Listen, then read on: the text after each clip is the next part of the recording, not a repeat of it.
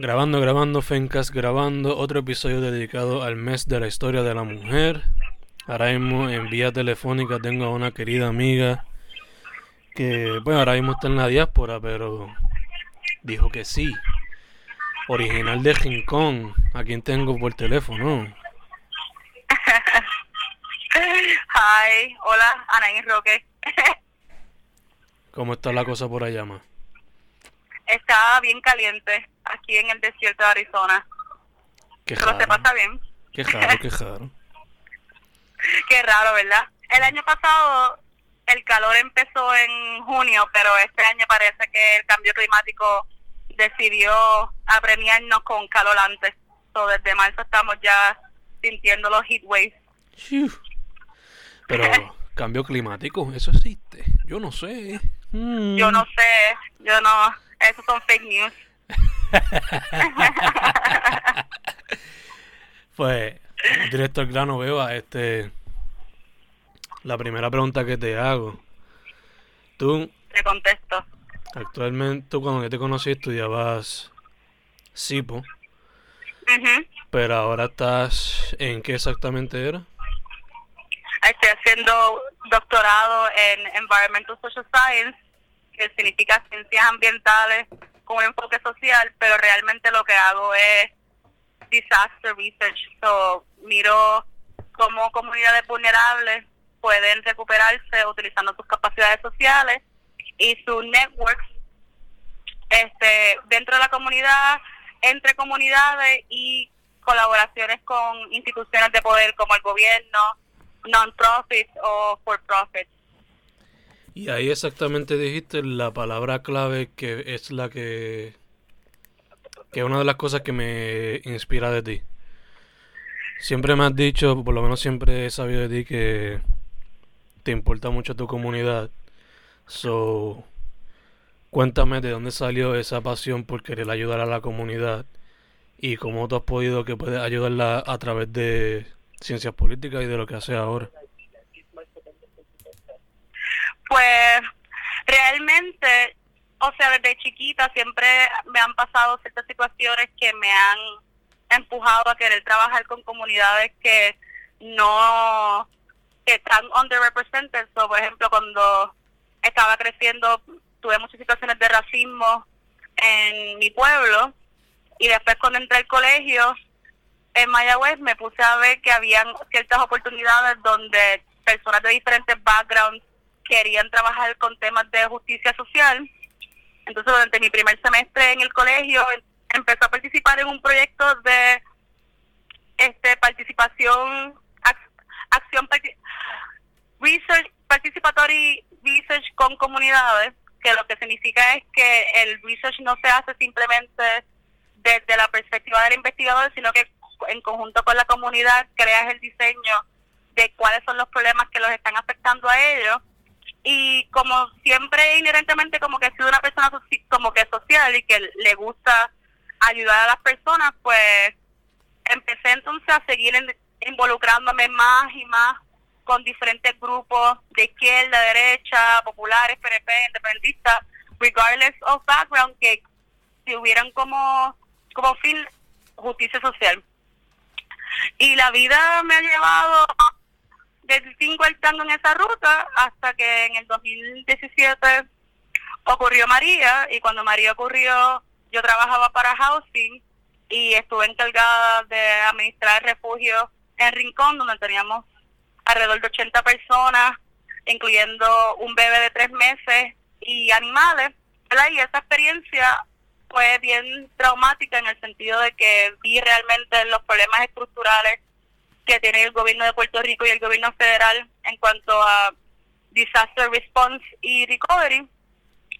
Y la vida se encargó de empujarme a hacer un doctorado en Arizona State University y pues ahora estoy aquí estudiando lo mismo y tratando de crear colaboraciones de, desde la universidad hacia las comunidades y también cómo entonces la universidad también se puede insertar en espacios de, de toma de decisiones e informar a los políticos de, del país, tanto en Puerto Rico como, como en Arizona, que es donde estoy viviendo ahora, pero siempre manteniéndome en comunicación con gente de Puerto Rico, viajando todo el tiempo, que todo, todas las veces que puedo, participando en las protestas en contra de Ricky, diseminando mi research con practitioners. Y, pero todo eso en verdad siempre ha salido de, de esta perspectiva de que como mujer afrodescendiente y bien asimilada a la cultura eurocéntrica, este, como yo ha sido un proceso de, de desconstrucción constante, entonces cómo poder apoyar a otra gente que tal vez no están conscientes de que están están siendo asimilados por el Estado. Y también entonces involucrar eso con el cambio climático que actualmente es lo que está afectándonos a todos, regardless de género, de clase social, porque es, es un fenómeno a nivel a nivel mundial. Gacho, gacho. So, entonces eso siempre ha estado ahí desde basically baby steps. Sí, sí, o sea, desde chi o sea, desde chiquita yo sabía que yo quería trabajar con, con gente que yo pudiera ayudar, quería ser abogada y por eso estudié tipo en el colegio, porque quería ser abogada y después tuve una oportunidad de trabajar este con una non-profit que me hizo pensar que tal vez el derecho no era la mejor rama para trabajar con gente, por lo menos desde el skill set que yo tenía. Y entonces me empecé a involucrar más con movimientos ambientales y ahora hago lo mismo, pero desde una perspectiva más ambiental, o sea, mirando los aspectos sociales, los aspectos ecológicos y técnicos que afectan la, la, el proceso de recuperación. Una recuperación que sea justa, una recuperación que sea para la mayoría de la gente y no para los que pueden solamente, o los que tienen el acceso en este caso. Gacho, gacho. Eh, otra cosa que yo que yo admiro mucho de ti es que tú básicamente eres la mentora de creo que es tu primita, ¿verdad? De mi sobrina. De tu sobrina. So, sí, sí. Este, cuéntame cómo es esa experiencia y cómo te ha transformado a ti como persona tener ese rol. Pues con mi sobrina es bien es bien interesante porque ella lo ella lo único que hace así siempre me dice siempre estás estudiando como que por qué no podemos hacer otras cosas entonces siempre es como gracioso como que el, al principio como ella veía la universidad pero mucho de lo que mucho del mucho del trabajo que yo hago y las conversaciones que tengo con ella es sobre que no es tanto el trabajo que uno hace no es tanto para mí ni para las comunidades, sino para las comunidades, sino para la gente que viene después. So que cuando ella sea grande tenga, por ejemplo, un Puerto Rico donde haya acceso a la educación, un Puerto Rico donde ella no tenga que tener problemas como que de acceso a energía, acceso a agua, acceso a comida. Eh, so que así nosotros tenemos estas conversaciones bien bien simples pero bien meaningful porque el, el tema ambiental a veces puede ser todo y al mismo tiempo nada, porque es tan grande y hay tantas diferentes cosas que tú puedes estudiar. Pero en el caso específico de Puerto Rico, ¿verdad? Este, yo creo que hasta los niños están bien están bien claros de que hay unas hay unas situaciones en el gobierno, either porque lo escuchen de sus papás o porque lo escuchen en la escuela. Este, entonces, ya que están en cierta manera despiertos de que hay, un hay una problemática en el país, pues entonces cómo, cómo tener una conversación que pueda también guiarla a pensar qué es lo que ella quiere para que Puerto Rico sea mejor. Para ella y para los que vienen después de ella. ¿Verdad? No solamente la gente que está ahora mismo, pero sino la gente que, las futuras generaciones en el país.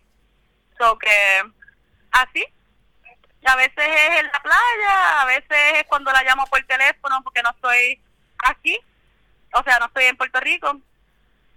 So, pero también quiero quiero hacer un, un paréntesis y nunca había tenido la oportunidad, pero yo creo que este es el mejor espacio para decirte que tú también me has inspirado mucho porque me acuerdo siempre hace como dos, dos, tres años atrás cuando estaba haciendo tu podcast de, no el podcast, perdón, cuando estaba haciendo tu video de mujeres con el pelo natural y querías que yo participara. Mm. Y yo te dije que yo no quería participar en eso porque yo no yo no me sentía que era parte de ese de ese movimiento y que años después cuando finalmente hice mi big chop y empecé como que a embrace este, mis raíces afrodescendientes, como que tú eres una de las personas que estuvo ahí en ese punto bien crítico de tomar esa decisión. So que, gracias. Yo ni lo sabía, pero, coño, that's nice to know. Ya, sé que, ya sé que hay que hacer un videito contigo. Sí, ya ahora sí, ya tengo pelo para hacer video. y alma y mente para poder hablar sobre el proceso. Pero sí. Y esa misma y parte de esas mismas conversaciones también son cosas que, que tengo con, con mi sobrina porque como aunque ella no es bien negra, es, es, es morena, clara, ¿verdad? Y hay ciertos privilegios que hay en eso, pero también tiene el pelo bien rizo y la gente, ay, ese murucín tiene el pelo amarrado, este, compórtate así, compórtate así, y eso pues eh, eh, es parte de unas estructuras de, de opresión para highlight lo euro como lo bello y marginalizar todo lo demás.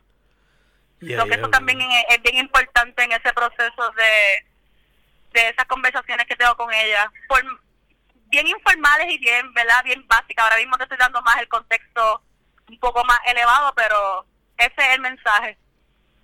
Y ella que vaya como que entendiendo lo que le rodea, ¿no? Sí, tanto como en el ambiente, sociedad, ella como individuo, lo que ella quiere para sus hermanitos y para la gente que venga después de ella. Muy importante. planting the seeds, planting the seeds que ella vea después lo que quiere con eso, pero que esté clara de que eso es importante saberlo. Exacto, exacto. Este, otra cosa más que a mí me inspira de ti es que, además de que eres una mujer independiente fuerte en el campo que está, este, también eres una mujer que sin miedo se tira un viajecito para donde tenga que ser. So, cuéntame de tu pasión de tu pasión de viajar y cómo se te quita el miedo ese así de fácil. Pues fíjate, desde chiquita, o sea, me gusta me gusta viajar porque me gusta aprender de otras culturas. Y aunque Estados Unidos es un melting pot, ¿verdad? Porque hay gente de todo el mundo en Estados Unidos es, es, inmigrante, no hay nada como que a veces ni se, no se compara con ir al homeland de, de las personas, ya sea como que a, los países fuera de, Estados Unidos donde la donde la gente vive esa cultura de una manera diferente. Este y el año el año pasado actually hizo un viajecito bien intenso alrededor del mundo casi. Este, estuve en Hong Kong, después fui a las Filipinas, fui a Beijing, Ucrania, París, Nueva York y regresé a Puerto Rico como en un mes. Y fue una experiencia bien enriquecedora porque no solamente aprendes de cómo la otra gente ve el mundo, también ves lo, lo privilegiado que, que es que tengas, por ejemplo, acceso al agua, acceso a una piscina, que tu apartamento puedas tener un cuarto y no tengas que tener seis personas metidas en un cuarto, ¿verdad? Como pasa en otros países. Este y el intercambio, que la gente sepa que en Puerto Rico hay gente negra, que la gente sepa dónde quede Puerto Rico, este, eso, que hay una, hay un constante intercambio de cosas que otra gente del mundo no sabe sobre Puerto Rico, porque Puerto Rico es bien chiquito y que tú tal vez no sabes de otra parte del mundo porque no está en tu scope. Eh, porque cuando era chiquita pensaba que viajar era cool porque podía conocer a otra gente y otros sitios, pero ya ahora que actually lo he hecho, es más sobre ese intercambio cultural y también de reflexionar sobre los privilegios que uno tiene donde uno está. Y que entonces qué hacer para, cómo usar, cómo usar eso para hacer un cambio. Gacho, gacho, que es como que lo que dijiste, un intercambio cultural que te ayuda a crecer como persona, ¿no? Sí, también, sí, sí, claro, cre creces porque te das, te das cuenta que, que están pasando, que otra gente están sufriendo y otra gente están viviendo otras experiencias que tú no nunca te lo hubieras imaginado. Te doy un ejemplo, por ejemplo, en Hong Kong, la gente en Hong Kong que llevan en protestas desde el verano del 2019 por este, una dinámica que estaba ocurriendo con el gobierno China. Pues en Hong, pues Hong Kong es como Puerto Rico porque Hong Kong fue una colonia de Gran Bretaña británica y después este China se volvió en su, su nuevo colonizador. Puerto Rico, ¿verdad? Puerto Rico fue parte de España por, científico, por 400 y pico años y después pasa a ser parte de Estados Unidos. La diferencia obviamente es que el gobierno en, en Hong Kong es mucho más pro mercado porque se vuelve como un como un como un limbo en el en Southeast Asia para este como Wall Street. Es como un Wall Street. Mm. como que ahí es donde pasan todos los ahí es donde están todas las empresas poderosas de de economía de business tech. Este y estamos viendo una dinámica con que la gente decidió ir a protestar. Pues la gente en Hong Kong tienen tienen un, un minimum wage bien bajito y tienen estas casas que se llaman como cage cage houses donde tienen 6, 7, 8 personas metidas dentro de un apartamento mm. ¿verdad? y para mí eso era como que yo nunca me imaginé que eso pasaba ahí porque como es un Wall Street, ¿verdad? Y, está, y está corriendo tanto dinero en ese país, yo jamás me hubiese imaginado que el average person pudiera estar viviendo en un cage house. Que fue un eye Cosas así, es como que e, ese tipo de ese tipo de experiencias que aunque uno las lea este y está cool leerlas, pero estar en el espacio y poder preguntarle al average person como que, oye, ¿por qué eso así? O cuéntame un poco más como que de cómo las cosas ocurren en tu país, te da una perspectiva que, que un libro nunca te la va a poder dar. No, ya, ya, obligado, obligado. Este, ya que estamos en el mes de la historia de la mujer, este, no puede pasar la pregunta. ¿Qué mujeres te han inspirado a ti, sea personal, amistades, gente fuera de? ¿Quiénes te han inspirado profesional y personalmente? Válgame, la lista está larga.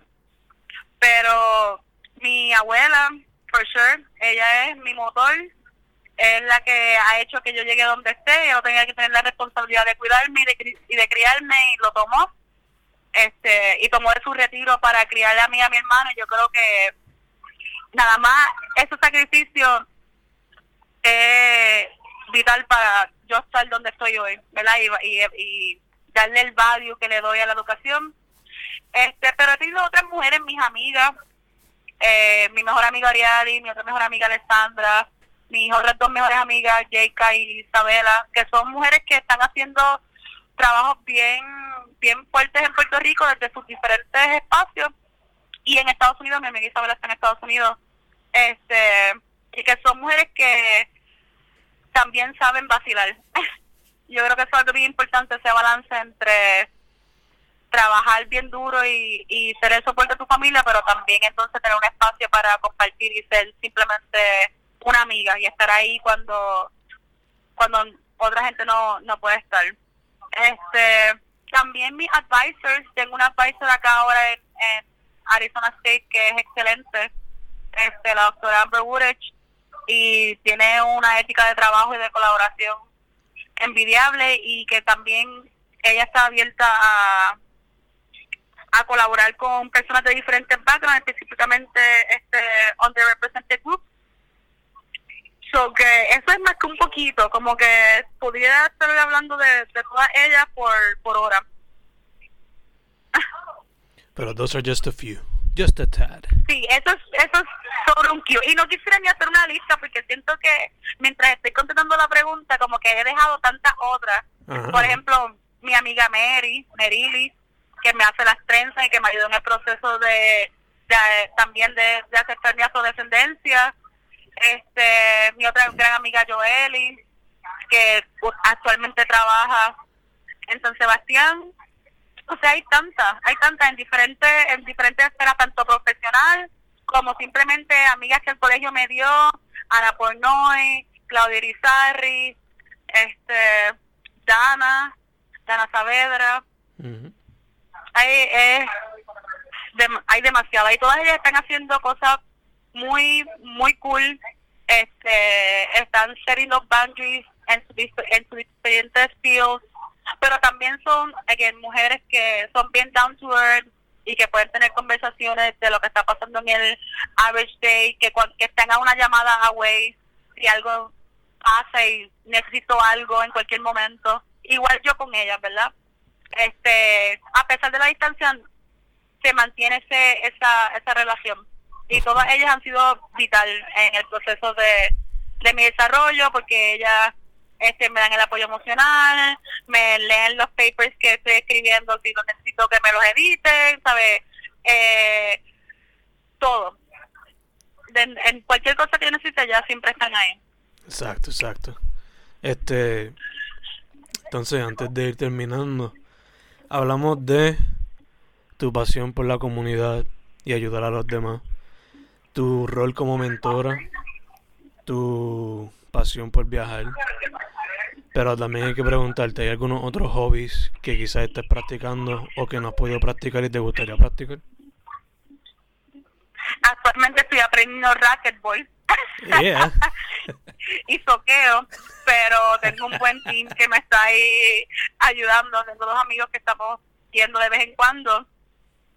Pero así hobby tal vez hacer más hiking, I guess no es algo como que me súper encanta, pero el clima está lo suficientemente bonito como para salir y conectar con la con la naturaleza. So, esas dos serían, yo creo que hobbies que estoy intentando añadir a, al, a mi vida para no tener tanto workload, solamente concentrarme en el trabajo, sino también disfrutar mi tiempo aquí en, en el estado de Arizona. Of course, of course. Este, otra pregunta que me vino, ¿cómo tú que eres una chica de rincón, ahí al lado de la playa, cómo se te ha hecho el proceso de adaptación? Súper fuerte. Los primeros seis meses estaba en una depresión que no quería volver. te das cuenta que extrañas el agua más de lo que te imaginas. ¿Sabes ese buen dicho? No hay, no sabes lo que, lo que tienes hasta que lo pierdes.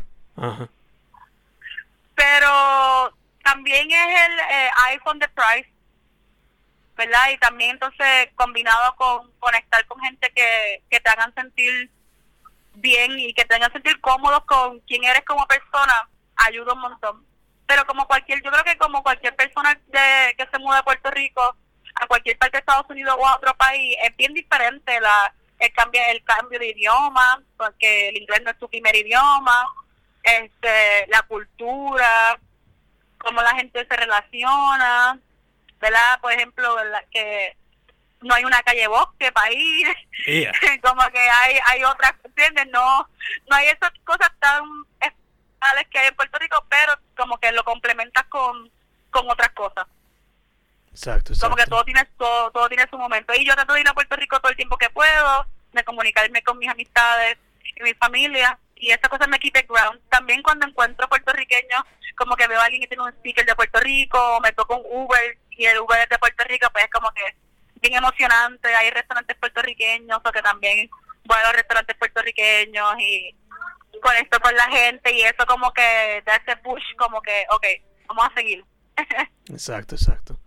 Eh, esas son mis preguntas. No sé si tú quieres hablar de algo más, Beba. O si estás chilling. No, no, yo estoy, yo estoy aquí para contestar tus preguntas. awesome, awesome. Pues, nada, yo tengo todo lo mío. Eh, si acaso, ¿dónde la gente puede contactarte para lo que sea? Um, pues, tengo Twitter, pero no me sé el... no me sé mi, mi username de Twitter. Ah. Pero, o sea, mi email es atroque, arroba ASU, punto edu. Este, y en Facebook soy Anaidi Laila Roque. Perfect, perfect. Con que, con que google Anaidi Laila Roque va a salir, porque no hay, no hay muchas. Ay, ah, perdón. no es tan común. Exacto. Pues Beba, eh, primero antes de cerrar, thank you for saying yes. Ah, no, claro, siempre. Y... No, no te puedo decir que no a ti. y nada, siempre para adelante, you know how it is. Sí, ¿no? gracias a ti por, por la invitación y por tan buenas preguntas. Ahora estoy aquí reflexionando sobre ellas. so que no, gracias, gracias por el espacio. Pues Fencast con de Laila Roque. Hemos terminado. Thank you once again. You're welcome.